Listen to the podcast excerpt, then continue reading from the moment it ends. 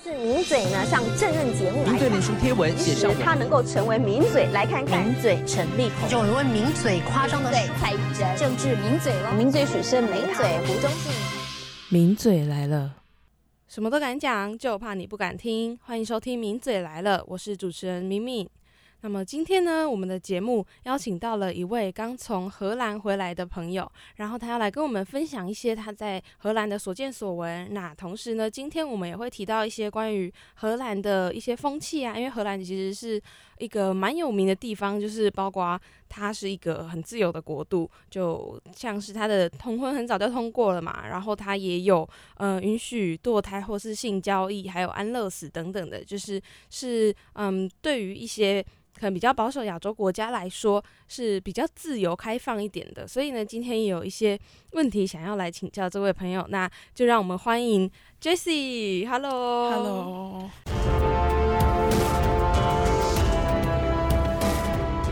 话题面对面，那我想问一下 Jessie，就是嗯，你是刚从荷兰回来吗？那你是去荷兰做什么念书？啊，对，我是念那个欧盟的硕士学程，呃，做的是性别研究，所以我第一年会在荷兰，然后暑假过去就会回去就会去英国这样子，所以刚好就结束了在荷兰一年的学业。好酷哦！你去那边念性别哦，了解。那你是去荷兰的哪一个城市？呃，一个城市叫乌特列支，就是 Utrecht。就是在阿姆斯特丹三十多公里以外的一个小学小城镇吧，都是大学城。哦，了解。所以哦，它就不是那种，比如说，嗯，那种大城市。它其实是荷兰第四大城市，可是就是小小的。哦，它是大约它地理位置大约是在荷兰的哪边呢？它在荷兰的中部，其实是交通最中心的位置，就四通八达。哦，但，但是它就所以你自己也感觉它也是交通很方便的吗？还是说，就你，因为其实我不太了解在欧洲啊，或者是就是台湾以外的地方的交通方便意思，因为像我们在台湾交通方便意思就是说到处都有公车，然后可是我想说那边的这种。大众运输的密集度是跟我们一样的吗？还是你还是要开车啊？就是看没有哪一个国家，在荷兰的话就骑脚踏车啊。哦，所以我们就是平常都会骑脚踏车。对，荷兰非常多人就是很爱骑脚踏车去观光啊什么的。它它是有特别的脚踏车道吗？对啊，就是基本上每一个地方都会有一条红色的自行车道在道路的旁边，然后车是要礼让。自行车这样子，脚踏车这样子，我我觉得好棒哦，好向往这种地方啊。但所以，嗯，因为对我来说，就是我的印象中，欧洲国家好像就是呃，可能土土地一定会比台湾大嘛，所以这样骑脚踏车会会很累吗？就是需要花很久的时间。其实。我不太知道荷兰的面积，可是应该跟台湾差不多，或者是比台湾大一点而已。荷兰是一个很小很小的国家，我地理不好，意外泄露。所以其实骑脚踏车就还好哎，每天我上学可能来回坐五六公里吧，最多这样也还好。对，而且可以坐公车，要是天气太不好的话，就坐公车，可是太贵了，坐一次可能要七十块。这个。哇，我嗯，我有吓到。哎，我还想另外问一个，就虽然说还没有进入今天的正式主题，但我还想问一个，就是在荷兰上公厕也是要钱的吗？公什么？公厕？公共厕所？公厕哦，应该是要吧，我没有去过哎。哦，我我应该是整个欧洲都是要的啦。哦，大概一欧左右吧，或者是半欧。嗯嗯嗯，都是十几二十块台币这样子。我是觉得这个制度蛮酷的，就很特别。好，那今天的主题呢，其实是因为，嗯，荷兰它是一个在还蛮多法律。都呃，在可能亚洲比较还没有开放一些事情的时候，荷兰就已经走比较前面的。然后包括说，嗯，像我刚刚讲的同婚嘛，然后允许堕胎嘛，性交易，还有安乐死，以及开放娱乐性药物，例如说大麻的使用。那其实，嗯，就是比较一下。台湾其实就是其实并没有说呃开放或不开放是比较好的，只是相较来说，台湾跟荷兰在这些方面就有蛮多的文化差异的。因为其实，在台湾啊，就是嗯，安乐死性性交易跟毒品不是合法的。那其实性交易算合法的，算是合法，但是实际施行上面来说，因为台湾的性交易合法的意思是说，你必须要在性交易专区里面的性交易才是合法。然后重点是因为台湾现在没有性交易专区，所以等于说虽然说可以在性交易专区有性交易这样是合法，但是实际上。实行起来，目前台湾还没有任何一个地方是有这样子的专区，然后可以合法的。然后呢，但我呃想要问 Jesse 的就是关于荷兰的这一些比较特别的文化。那第一个呢，就是关于大麻，因为其实我我超好奇这件事情的，就是嗯。荷兰的大麻合法是一件非常知名的事情嘛，就大家都知道。然后每次，而且像我有个朋友，他最近也是要去欧洲玩，然后我们就一直跟他说，你一定要去荷兰，然后就试试看这这个嗯娱乐性的用药。然后，但我的一个很好奇的问题就是，在荷兰会满街都是大家在抽大麻吗？首先就是荷兰大麻应该不是合法化，而是它不是非法的。我觉得应该是这样子，就是它应该是没有文明规定写着，就是大麻是合法，就是我不太确定这个，可能会去查，但是要看啦，就是在例如在阿姆斯特丹游客区嘛，就是红灯区、唐人街或者是市中心，就附近全部是游客，都是到处都是大马味，就很其实很讨厌。然后在我住的比较小城市，其实。大麻也是常常会闻到啦，只是不是会这么讨人厌的，就是到处都有。可是我宿舍就是每天都会有一个固定时间，就会闻到大家的 的的抽烟的味道。但其实就习惯都还好。嗯，对你刚，因为其实我一开始的时候也是觉得这个东西好像很特别、很新奇。可是我刚刚突然觉得，哎，其实好像跟抽烟是差不多的意思啊，就是。在台湾，就是可能偶尔路上闻到烟味的那种感觉，应该差不多。那想要问一下，就是你对于在那边生活啊，然后呃，就是大家呃大麻不是非法的这件事情，你的看法是如何？嗯，怎么说？我觉得这真的是对于。在荷兰念书的人来说，或者是荷兰生活人说，超级普遍的，就是这根本就不是一个会拿出来讨论的议题，可能就是几十年以前就是已经讨论完了。所以我听荷兰的朋友说，就是他们是十三四岁，其实不合法嘛，就是要十八岁才能抽大麻。可能可能他们在十三四岁，就是青春期的时候，已经把大麻都就是已经玩透透了，就根本不用就是。有特别的，所以其实很多时候抽大麻都是国际学生或者是外国人，就是对他们来说已经不新奇了，这已经不是什么。对，所以对他们来说，这这只是已经好奇过的事情，现在就是也没有必要就是付钱去买来干嘛。但是很多人我知道的人更多是用来就是可能是可能睡不着啊、失眠啊，或者是就是放松等的用途了。哦，对，哇，特别哦。好的，那就是那，等下我想一下，我 不要紧张。我突然间觉得，因为我觉得好惊讶，我从来没有想过，就是可能对台湾来说，这个议题是还蛮我我其实觉得有点难去讨论这个议题，因为当大家其实大家不是不会讲，而是讲到的时候，大约不会认真去讨论这件事情，就是都会变成像是在开玩笑，然后嗯，就是。memes 那种吗？就是，然后就会说什么 哦，你你呼很多哦，或者是什么，就是它变成是一个很难拿来真正去讨论说该不该合法的事情，因为大家不会嗯认真把它当一回事。就算我们很常提到，所以就是当我发现，就是你刚刚讲的，就是大家其实已经很习以为常的时候，我就觉得哇哦。那我想问另外一个，就是同样对台湾人来说非常新奇的，就是那个他们那边的性交易的文化，就是他们很有名的，就是橱窗女郎嘛，就是你可以在路上就看到，可能他们是从事性工作的，然后就是那个他们会站在橱窗面前，然后就是展现他们的 body 这种感觉。那所以你是有去看过的吗？对，其实他都在唐人街附近，所以每次去阿姆斯，他其实就先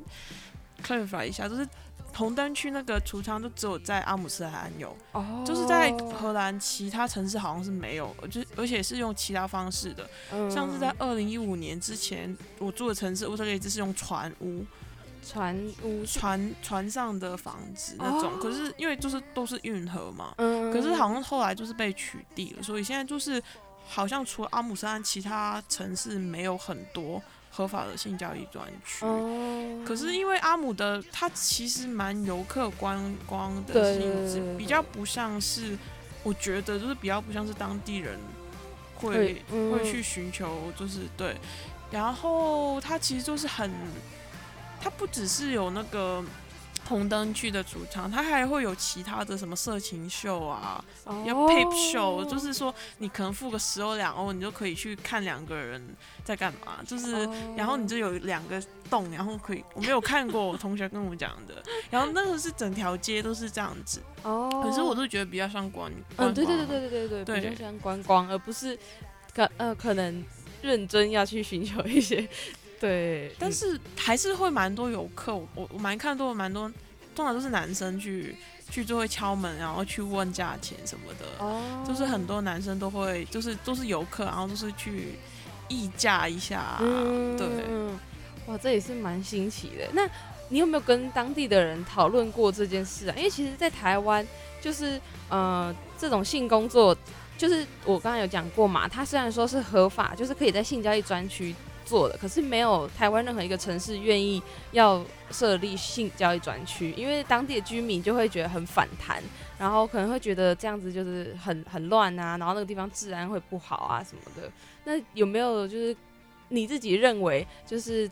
嗯，荷兰会有因此在那个地方可能比较混乱一点吗？还是他们那边的人会觉得反抗排斥吗？我觉得首先问题是现在荷兰也是对这个性教育专区有就是越来越减少了。像我刚刚说，就是在乌特列的船务已经不再存在，嗯然后在鹿特丹跟海牙可能大城市就其实已经没有了。然后好像是今年四月有一些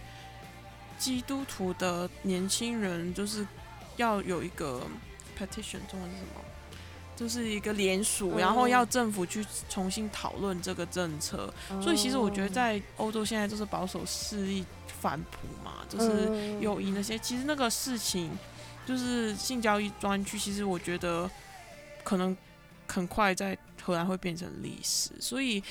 很难讲。就是就是每次其实听到台湾的同学说，就是荷兰很进步啊，现在其实很多政策都慢慢的回到比较保守、比较哦传统的方面。嗯对对，因为其实欧洲有蛮多人是基督教或天主教的，然后近期确实在一些议题上面也都有看到，就是他们前一阵子开始看起来好像有一波的自由的风潮啊，然后蛮多的呃法律通过，但是近期就是这些东西都有被重新检视，然后也有就是不同的意见有开始加进来，所以哇，这个有可能成为历史，蛮酷。而且最近是不是有那个新闻，就是说荷兰就是那个橱窗女郎这件事情啊，就是因为其实蛮多外国人是会去那边观光嘛，然后就是会去参观这些橱窗女郎的这种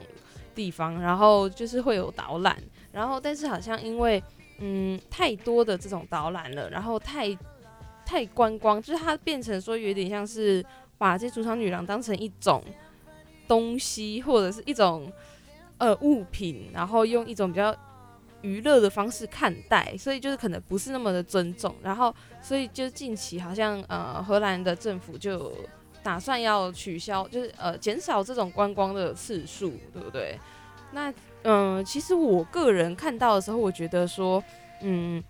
我还蛮赞同这种看法的，就是就是政府减少这一些观光次数，因为我觉得，嗯、很多时候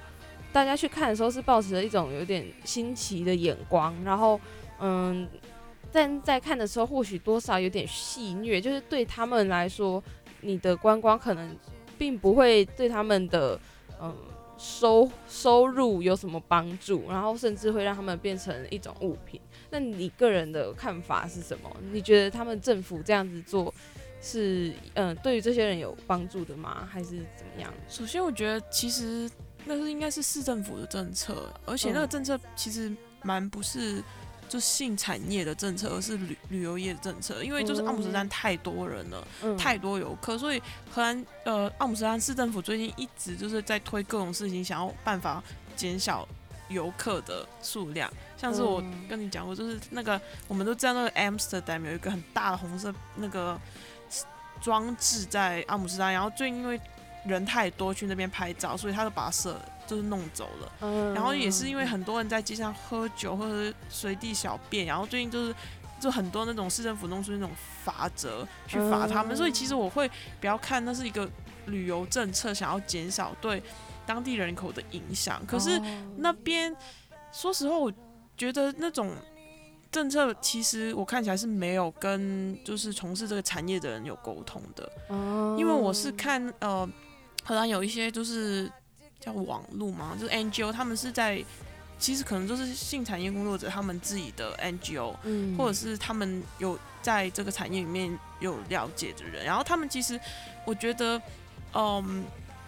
你弄了政策之前，你不是先看你的理理念是什么，或是别人反应，你要看的是里面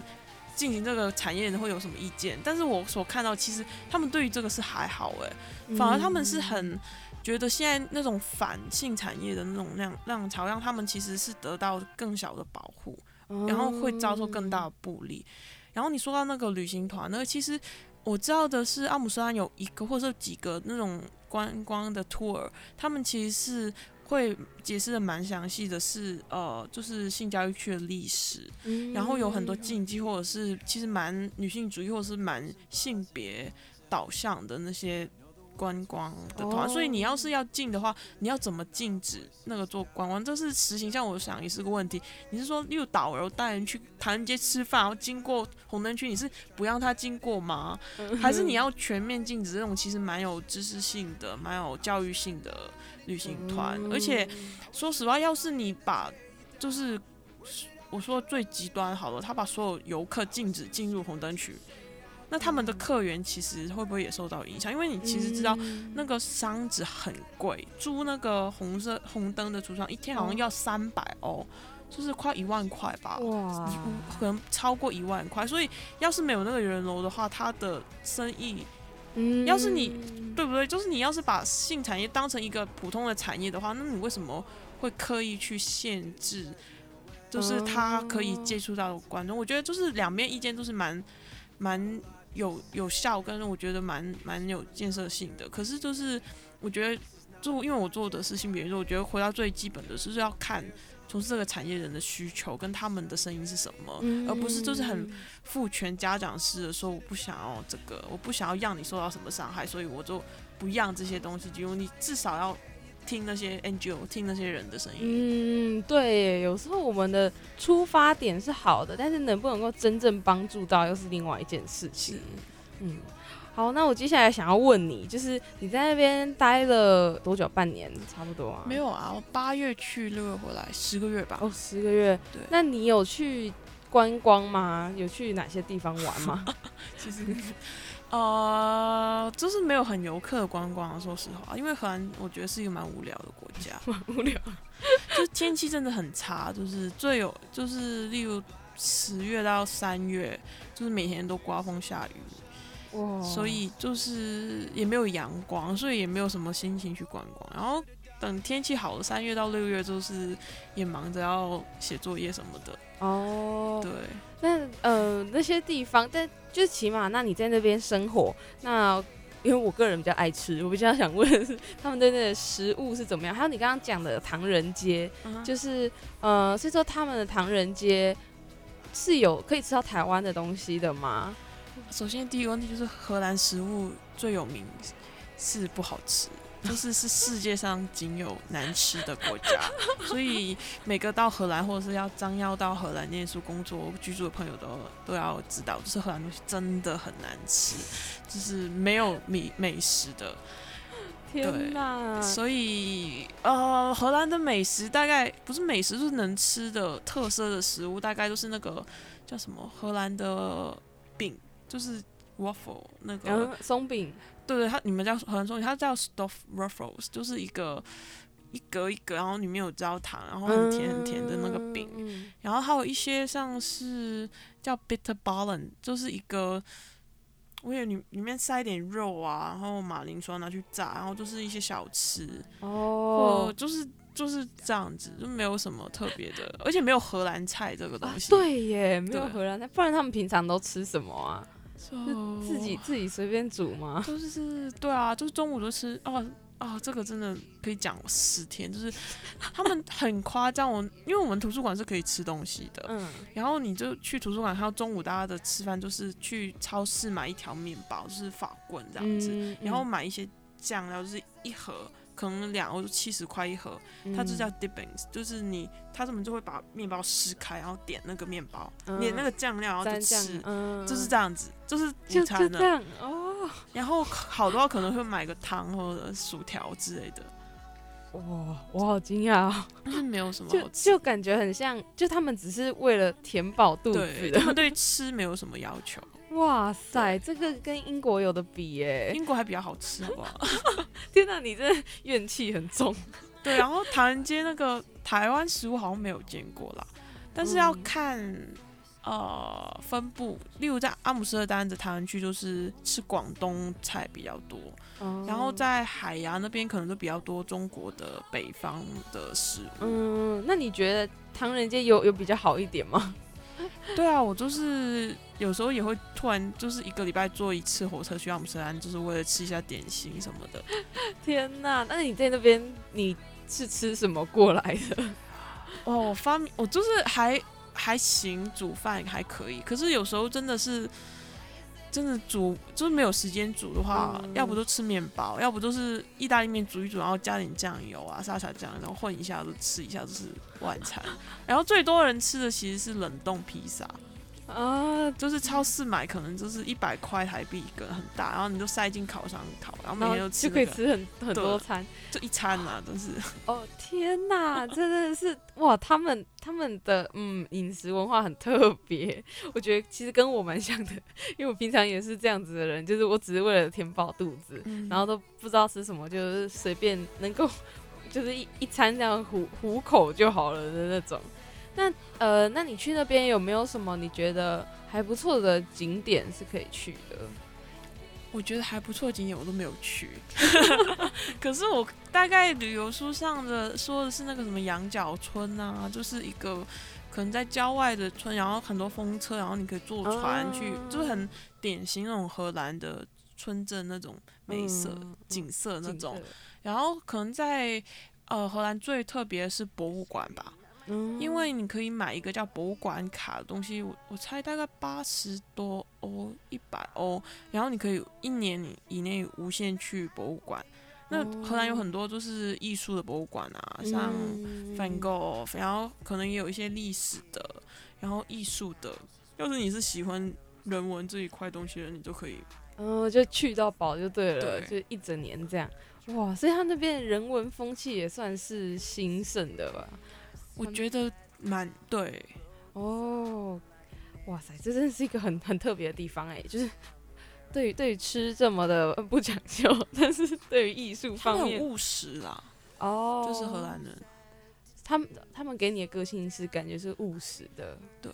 哦，他们其实你看他们穿着打扮，也知道他们就是一个很 practical 的民族，就是例如男生通常欧洲男生上班要穿西装嘛，嗯就是衬衫外套，可是他们因为要骑脚踏车，所以他们会穿牛仔裤上班。哦，然后因为他们会下雨，所以可能他们穿都是防水外套，哦就是你就看到他们就是有有衣就是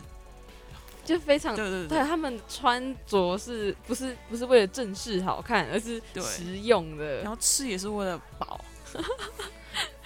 好特别哦！哎、那你去那边就你用的语言是英文嘛？对，就因为在他们那边英文应该也是蛮可以通的。但是你有学到他们当地的什么样？我其实没有。学荷兰文，因为我荷兰朋友也不会跟我们讲荷兰，我大概就只会可能就三个单字吧。这是什么？你说的是脏话吗？没有没有，我完全没有人跟我说脏脏话哎、我我只会学那个单据，就是你超市买东西不，那个人不是会问啊、哦要不要单要不要发票、啊。要不要单据，然后我只会那个字说 Bonnie 或是哦。Bonnie，、然后或者是我知道的是，我知道说拜拜是拜 do 一，对，然后 然后有时候人家会跟跟我说，就是特别是超市买完之后，就是哦，就是走的时候就会说哦，发人打就是哦，就是 good day，、嗯这个意思，就是大概就这几个字。哦，所以其实你去那边完全就是用英文，然后他们也都完全可以顺畅的沟通嘛。对啊，对啊，荷兰用英文好像是非英语国家里面最好的。哦，哦，这还蛮方便的哎。好的，那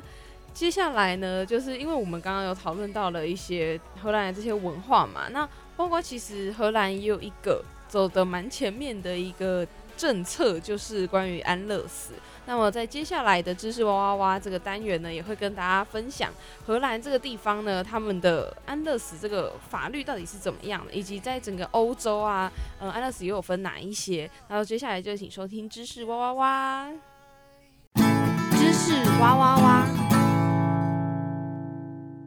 欢迎回来！你现在收听的是世新电台 M 七二九，每周四下午五点到六点的《名嘴来了》，我是主持人敏敏。那今天呢，很高兴就邀请到了刚从荷兰回来的同学 Jessie，然后他来跟我们分享一些就是关于他在荷兰的所见所闻。虽然说我最想要学的就是脏话，但是他不讲脏话的，哦，哇哦，这是一个很嗯不错，因为其实像我，我是那种只要去了哪个地方，然后接触到那个地方的语言，我一定第一个问的就是问那个当地朋友的，一定就是有没有什么脏话可以教我。所以，哎，我觉得嗯，好，没关系，他比较走一种知识型青年气质路线，跟我不太一样。好，那接下来这个单元呢，要讲到的就是关于荷兰的这个安乐死议题。其实呢，就是在台湾安乐死议题也是吵了蛮久的啦。然后，但目前为止，嗯，安乐死是还没有合法化的。然后，但是台湾就是有通过一些比较类似的法律，比如说是病人自主权益法等等的。就是，嗯，虽然说没有到可以安乐死的这种程度，但是也算是有一些进步了。那但是今天呢，就是想要来分享一下，嗯，在全球安乐死这个议题究竟是呃在各国是怎样被看待的？那我先想要问一下 Jessie，就是就你个人的想法来说，你是赞同安乐死合法的吗？对，你但那你因为其实安乐死合法有蛮蛮多不同的呃 level 的，就是比如说你觉得怎样的程度的安乐死是合法的？是只要是要他可能有什么不治之症吗？还是你觉得嗯是什么人都可以？我觉得这个要分两个啦，一个是我的学术层面，我当然是觉得就是死死这个权利要从国家手上给回个人，所以国家嗯不应该用法律去限，就是限制别人死的权利。可是，在实际层面上，当然会有很多争议，就是说，你有说情绪、心理疾病的人可不可以要求安乐死，或者是就是看起来很健康的人能不能够这样子？嗯就是那个争议，我觉得是你是要立法的时候交给社会跟交给议会去讨论的。可是，在我个人的学术层面，我是支持任何层面的安乐死的。嗯，对。好，然后呢，今天就是我也要讲一下在全球的安乐死这个议题，因为其实全球目前已经有蛮多，也没有说蛮多，就是有一些国家是可以安乐死的，但是他们所要求的程度却是不太一样的。因为就像刚刚讲的嘛，就是安乐死就是究竟怎样程度可以到达可以呃去执行安乐死呢？其实每个国家都有不同的标准。像呃目前全球合法的那种安乐死形态有分为三种，有一种叫做自愿安乐死，因为其实它呃这三种的执行方式都有一点不一样。第一种叫自愿安乐死，它就是说就是。意识清醒的病人，然后他可以要求医护人员去协助他服用或是施打药物去死去，就是也就是说，其实嗯，这个是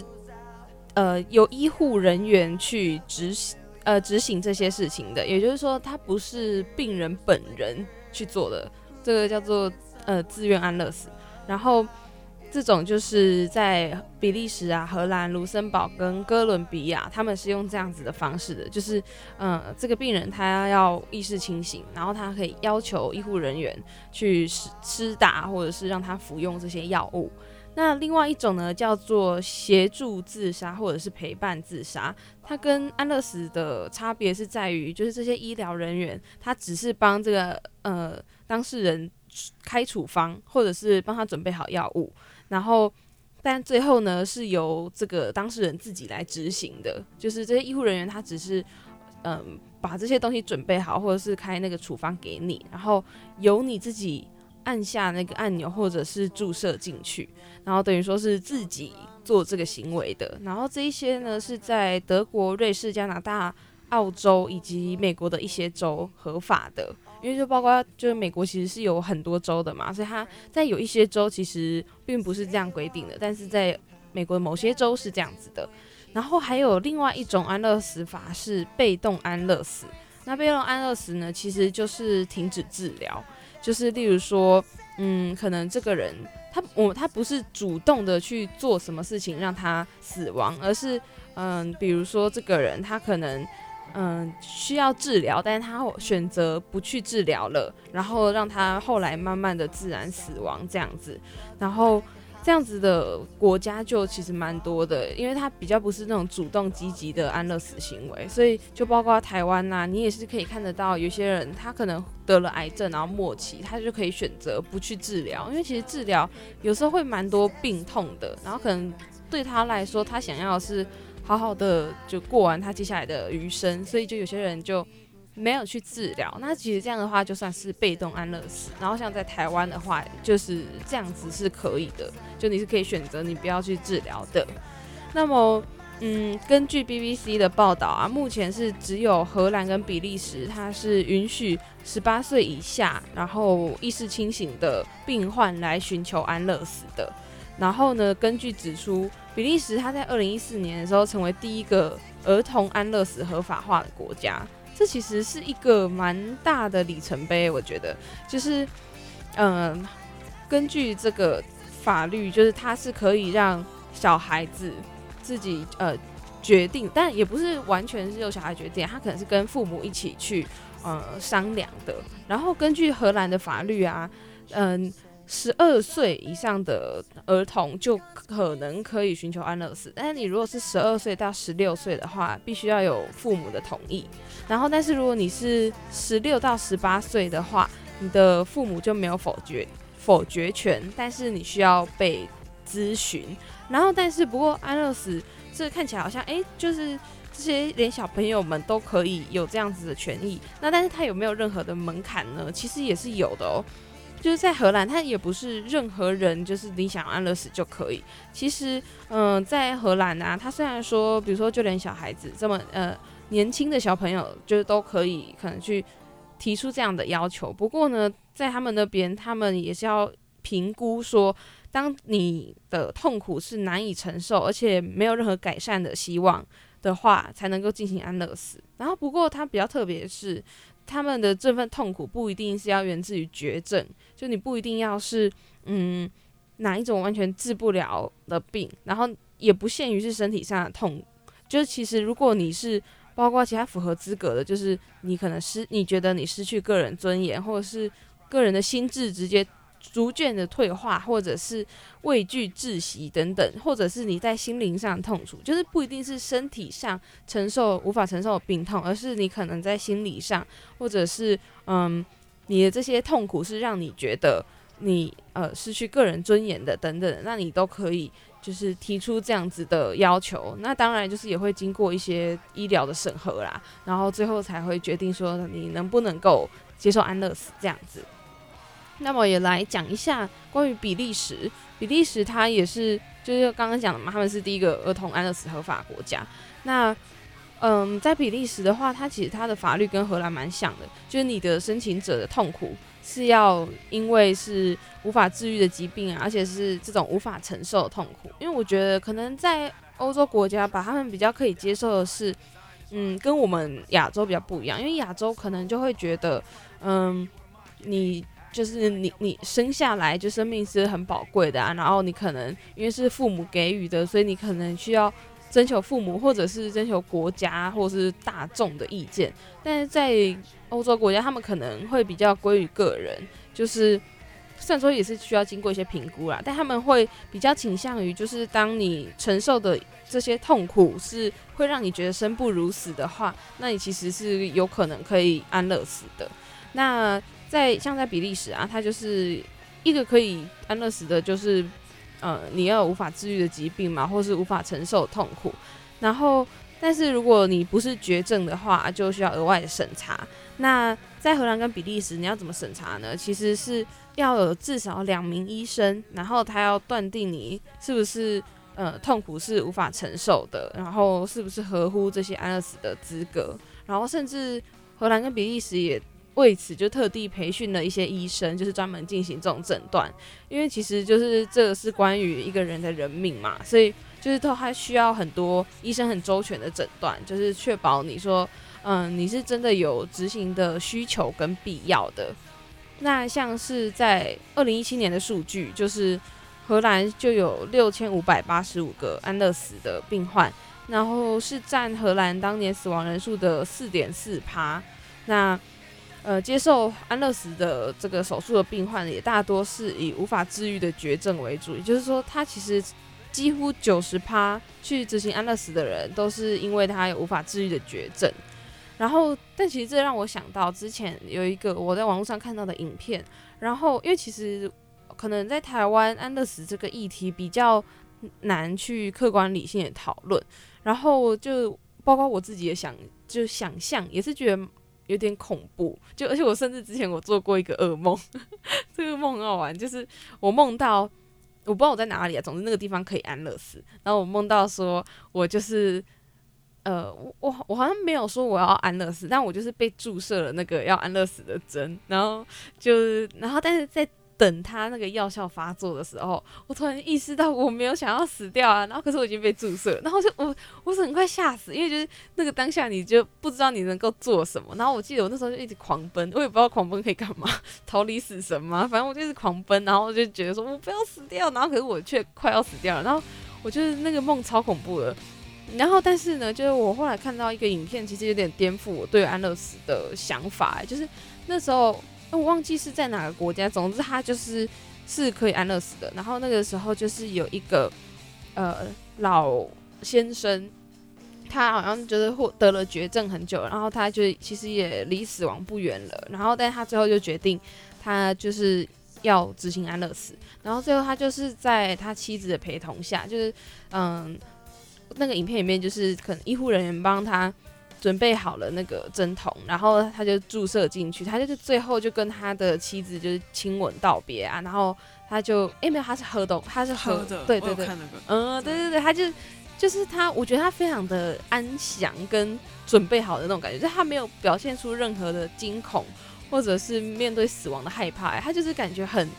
就是觉得嗯我准备好了的这种感觉。然后他就是喝下那个药物，然后后来就渐渐睡着的那种感觉。然后其实我看了之后觉得，哇，就是其实安乐死，其可以是一种，嗯，准备好了之后的，然后有尊严的死去的一种决定。哎，就是有蛮颠覆我的那个印象的。是，我不知道我怎么会做那个梦。对，就因为其实我觉得大众可能。对安乐死会有疑虑的话，可能就会想说，是不是因为这个人他可能出于当下的冲动，或者是他还没有想好，然后他就做了这样的决定。但其实，在这些安乐死合法国家，他们其实是有很多专业的评估的。然后他也不是你可能今天说你想死，然后你就可以马上死，就是你需要经过很多评估跟心理上的沉淀。就其实跟我们想象中的有一点不一样。那其实，在台湾呢，台湾。又是怎么样的？就是看待安乐死这个议题。其实，嗯，在我们节目的最一开始有提到，就其实台湾现在目前是安乐死还没有合法的，但是它是呃有准许安宁缓和医疗条例的。也就是说，嗯，你是为了减轻这些呃末期病患的一些痛苦，你是可以给他一些比较缓解的呃支持性的医疗照顾，就是说呃他不会主动的去让你结束生命，但他会让你可能呃在后期就是你人生的最后面是过得比较好一点的，然后像是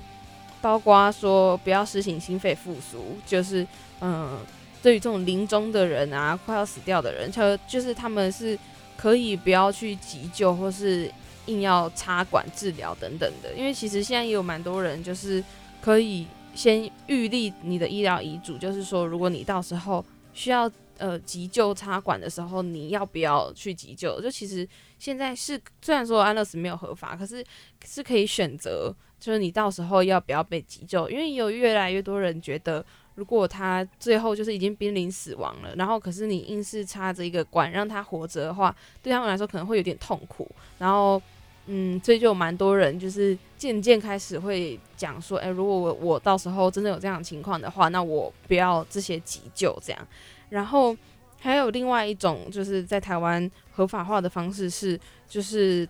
不施行维生医疗，也就是说，让你这些末期的病人就是。不施以就是刻意让他维持生命真生命真相，以及让他就是延长他的濒濒临死亡的过程的医疗措施，就是也就是说，因为其实他们可能因为到了末期，他们会处于一种随时都濒临死亡的状态，然后但是有有的时候你去急救或者是去治疗他，其实你只是延长他濒临死亡的状态而已，就是对他其实并并不会治愈他，因为他可能就是已经。得了嗯不治之症啊等等的，就是其实你只是延长他的痛苦而已。那么其实，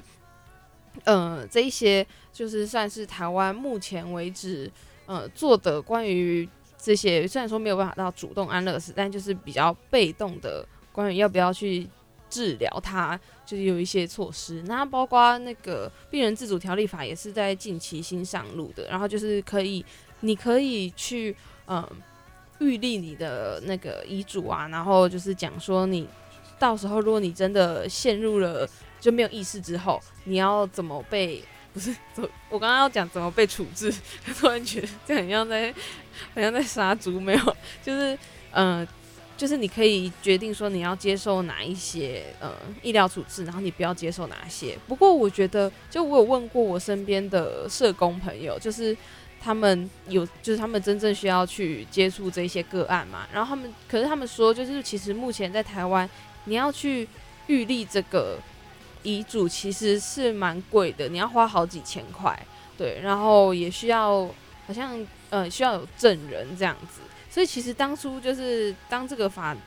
通过的时候，我其实原本兴致勃勃的就觉得我要马上去立这个，因为就想说，我觉得虽然说。嗯，就是你到时候你可能已经没有了意识，可是起码我可以在我有意识的时候先决定我最后对，就是我失去意识之后要怎么样，而不是由一些可能嗯医护人员，就是他根本不认识我的人，或者是认识我但不了解我需求的人来帮我做决定。不过就是确实这个这个金钱这个价格还是让我却步了。对，就是不知道未来政府会不会对于金钱这个这个。金额标准有没有修改？但确实，我觉得它目前对于大众来说还会是一个门槛。就是虽然说越来越多人开始可以接受这种预立遗嘱的想法，因为以前的话是连死都不能谈的，就是你没办法讲说，就没办法预立遗嘱，大家觉得说很不祥啊，就是好像在诅咒自己死亡什么的。可其实我觉得这算是在为未来做打算吧。不过就是目前为止，虽然推动了这个法，但是就至少就我个人而言，我觉得那个金额。还是蛮有蛮大程度的，对，就是一个限制。那我想问一下 Jessie，如果是你的话，你会想要去预立遗嘱吗？这 决定这看是不是在长期病患或重病吧，就是，所以你可能是还要看家人跟自己的。就是婚姻状况之类的吧。哦，所以你会比较倾向于，就是可能跟家人讨论过后做决定。应该是倾向不跟家人讨论。OK。可是可是那还有就是器官捐赠啊，跟其他的问题。哦，对对。所以而且你刚刚说那个钱大概是是要付给政府吗？还是要付给公证人什么的？没有没有，他是给政府的，给政府的。嗯，对。然后我就，但我忘记是多少，但是好几千块。然后我一听到就觉得，嗯，算了。对，就是嗯，没想到预立个遗嘱也是。然后，但其实哦，还有另外一种方式是，你可以去找律师，然后就是因为你找了律师之后，你立那个遗嘱就是具有法律效益的嘛。因为不像我们平常可能你自己写遗嘱，那呃，到最后他们会不会采用，其实是不一定的。然后，因为包括他要确认说这是不是。真的你自己写的，然后你在，而且你要在清醒的状况下写，然后，而且如果尤其你用打字的话，那怎么确认是不是你的？然后还有就你有没有签名等等的，就是它是是不是具有法律效益，其实是不一定的。可是如果你去找律师的话，那就是他是确实是有一个第三方来认可的嘛。不过我就觉得说，其实这也是一个门槛，就是因为你去找律师，你也是要花钱，所以对对于我这种学生来说，虽然说死亡未必。离我很近，就是可能我那可能我老了重病了之后我才会用到，但是嗯，如果要我现在就是去预立的话，确实它是蛮有门槛的，对，所以其实就我个人而言呐，我会蛮期待未来降政府可以降低那个门槛。好，然后那但是呢，就跟大家补充一下，就是包括刚刚讲的这些在各国的安乐死啊，还有台湾的安乐死。那其实呢，法国它在二零一九年就是最近而已，它最新的判例呢，就是它否决了被动的安乐死。那其实，嗯，就是这些议题啊，在这些国家，就可能尤其包括一些比较有信仰基督教啊、天主教的国家，其实也是又掀起一些讨论。那包括就是讨论，包括说，嗯，你的生命到底是谁的？然后第一个就包括谁创造的嘛。是上帝呢，还是你爸妈呢，还是政府，还是你自己？那谁创造了之后，那那谁又可以决定你的生死？其实我觉得这跟死刑也稍微有点相关啦，就是究竟谁可以决定你的死这件事情？然后还有，呃，就是包括医护人员能不能决定呢？其实我觉得有些时候，其实医护人员会沦为 这些讨论的，就是。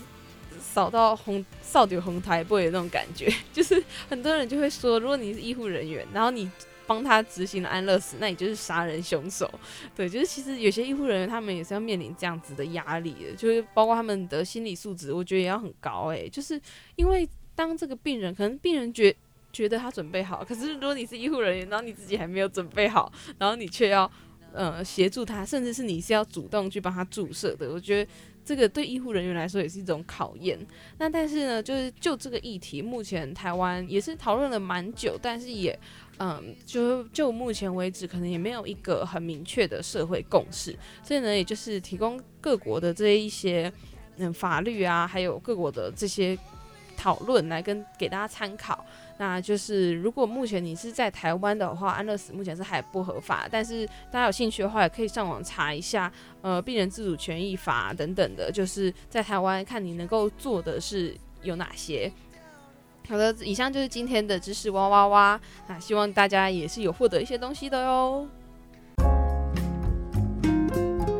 名嘴点播。Hello，大家欢迎回来。你现在收听的是实行电台 M 七二九，每周四下午五点到六点的名嘴来了。那刚刚呢讲到了，嗯，包括最一开始讲的荷兰的一些有趣的地方啊，或是他们没有很好吃的食物，然后还有刚刚讲的那些安乐死等等的议题。那其实今天呢，在名嘴点播这个环节呢，要来介绍的是，嗯。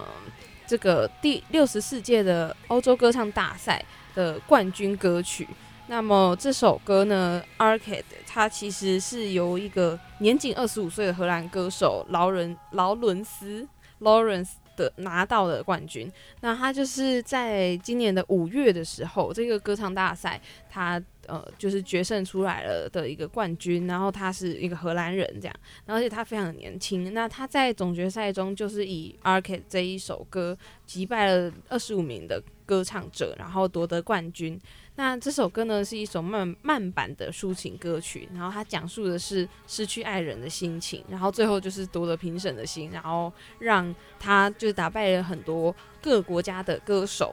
那么我们也来介绍一下 Lawrence 这个人，就是大家可能对他比较陌生，但是他其实在嗯欧洲国家其实是蛮有名的。然后他在二零一六年的时候是以双性恋者的身份出柜，然后他就除了音乐之外呢，他也一直在致力于这些可能呼吁大家比较理解啊、包容等等的。他他在欧洲，就虽然说在台湾可能没有那么有名，但是他在欧洲国家人气还蛮高的。那另外呢，今年的这个欧洲歌唱大赛，他们的呃亚军跟季军分别是由意大利跟俄罗斯的歌手。赢得了这样子，那第一名呢就是荷兰的这位歌手。那不过呢，因为台湾人可能对于这个欧洲歌唱大赛不太理解，那就请 Jessie 来替我们介绍一下，这是一个怎么样的一个比赛？它是只有欧洲人可以参加的吗？是欧洲举办的歌唱大赛吗？其实我也是最近才知道，就是五月的时候，只有我一个不知道什么是 Eurovision，他解释很久。但是其实它是一个好像是欧洲电视网络的一个比赛，就是它不只限于欧洲国家，它可能是俄罗斯、中亚、以色列等那些国家在那个网络里面，他们也是一起可以参加这个比赛。所以它大概进行方法是你国内的初选，然后选出一个人要去这个比赛，然后。就会大家一起去到一个国家，然后比赛，然后就是，然后每个国家的人投票，然后投票出来就是得出一个结果，谁赢就是赢。然后这个就是谁是主办的，就是是取决于去年哪一个国家的歌手赢出比赛。哦，等于说今年因为今年赢的冠军的荷兰，所以就是明年就会在荷兰举办这样子。哦，所以它其实不只是欧洲人可以来参加，它其实是全世界的嘛。但是你一个就是你。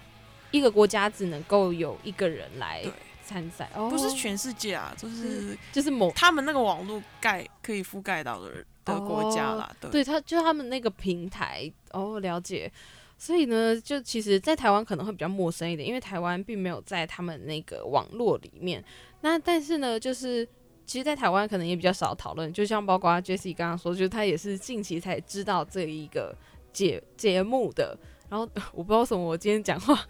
一直有腔调，然后一直对，然后一直对，就忍不住 一直学他腔调。哎，对哦，Jessie，你要不要介绍一下你自己？哦，对，其实我是一个，我是在澳门出生长大的，然后入大学的时候入籍台湾，所以你可以当我是一个台湾人。嗯，然后在呃大学的时候在台湾。在台湾念大学，嗯，对，我们是在他念大学。天哪，我真的觉得我老了。我们是在你大学的时候认识的，然后你现在都已经念研究所回来了。我天哪，我觉得我老了，不能再感叹这种事情下去了。好，然后呢，但是就是就是 Jesse 讲的，就是包括这一个嗯歌唱比赛啊，可能在台湾比较少讨论，但是在欧洲，就是甚至他们。嗯，是有一些不同的声音出现的，那你要不要来介绍一下？是因为其实啊，就是先讲一下嘛，就是呃，欧洲各项比赛，因为有荷兰的赛参赛，然后大家都很喜欢他，所以那时候其实很多人都说。就记得那一天，五月忘了哪一天要去看，然后要投票给自己啊！你不能投给自己的国家，好像是规则是这样子，就你不能投票给自己国家选，因为他看你手机那个号码。然后，可是大家都很热烈，突然间好像是那个事情发生前几个礼拜，然后因为我是念性别研究的，然后学界里面大家通常大家都突然间说要拒绝看欧洲歌唱比赛。然后都因为欧洲人很喜欢看欧洲歌唱比赛，然后我有个朋友是德国人，然后他就说我很难过，因为今年我为了要 boycott 杯格他，所以我就不能看我最爱的欧洲歌唱比赛。然后我就开始想知道什么事，然后都原来是在西班牙跟很多地方，就特别是可能女性研呃性别研究或者很多文化研究、人文科学的。他们都开始要背个这个，为什么呢？因为今年在以色列举办，嗯，然后在举办之前的几个礼拜，以色列才刚空袭了就是巴勒斯坦人的地方，然后就是其实杀了很多人，有很多的人，他们说是恐怖分子，我也不知道。可是这个以巴冲突一直以来都是很大的争议，然后你也可以说，就是以色列是一个啊。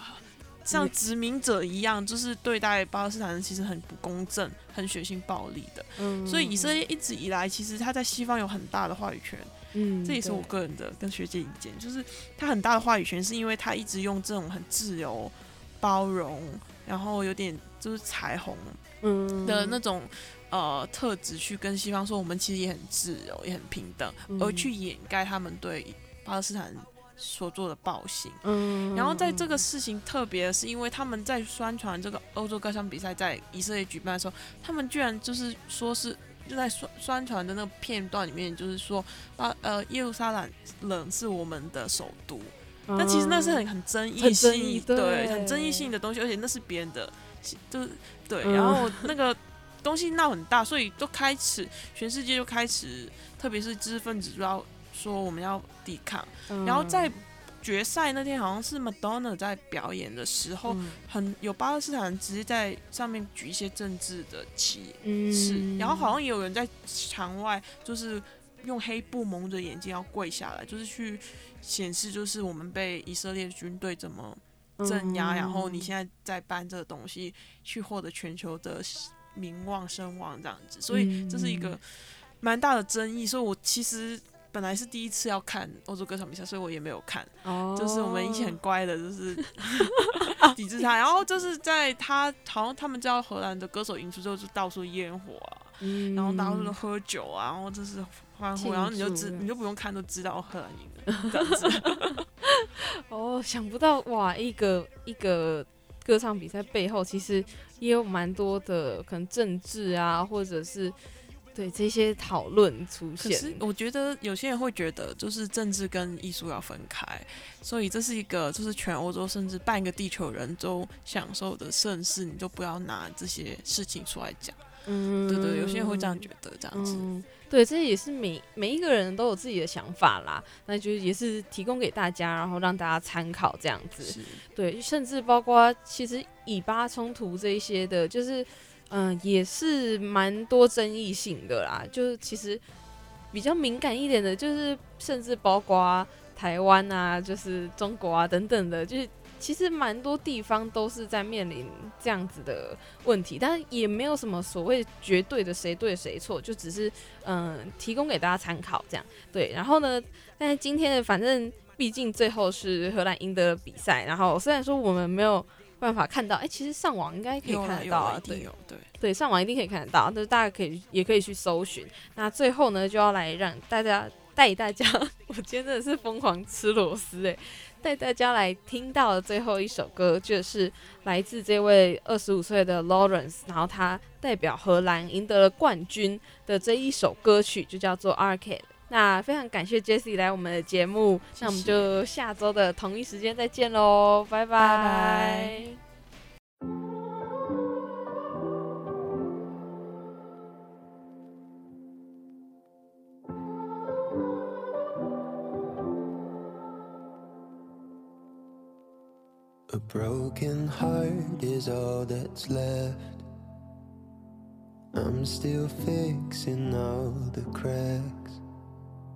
Lost a couple of pieces when I carried it, carried it, carried it home. I'm afraid of all I am. My mind feels like a foreign land.